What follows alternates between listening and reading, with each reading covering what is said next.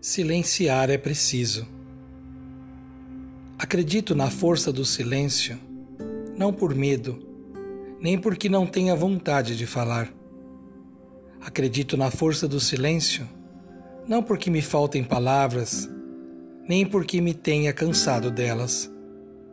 Acredito na força do silêncio, porque ele, somente ele, traduz-me o que sinto sem me envenenar ou me corroer por dentro.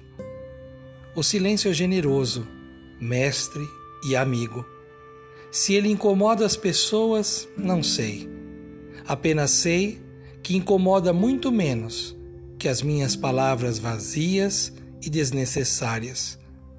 O silêncio é inspirador, companheiro de viagem, segue perseverante ao meu lado e corremos juntos à procura do meu silêncio.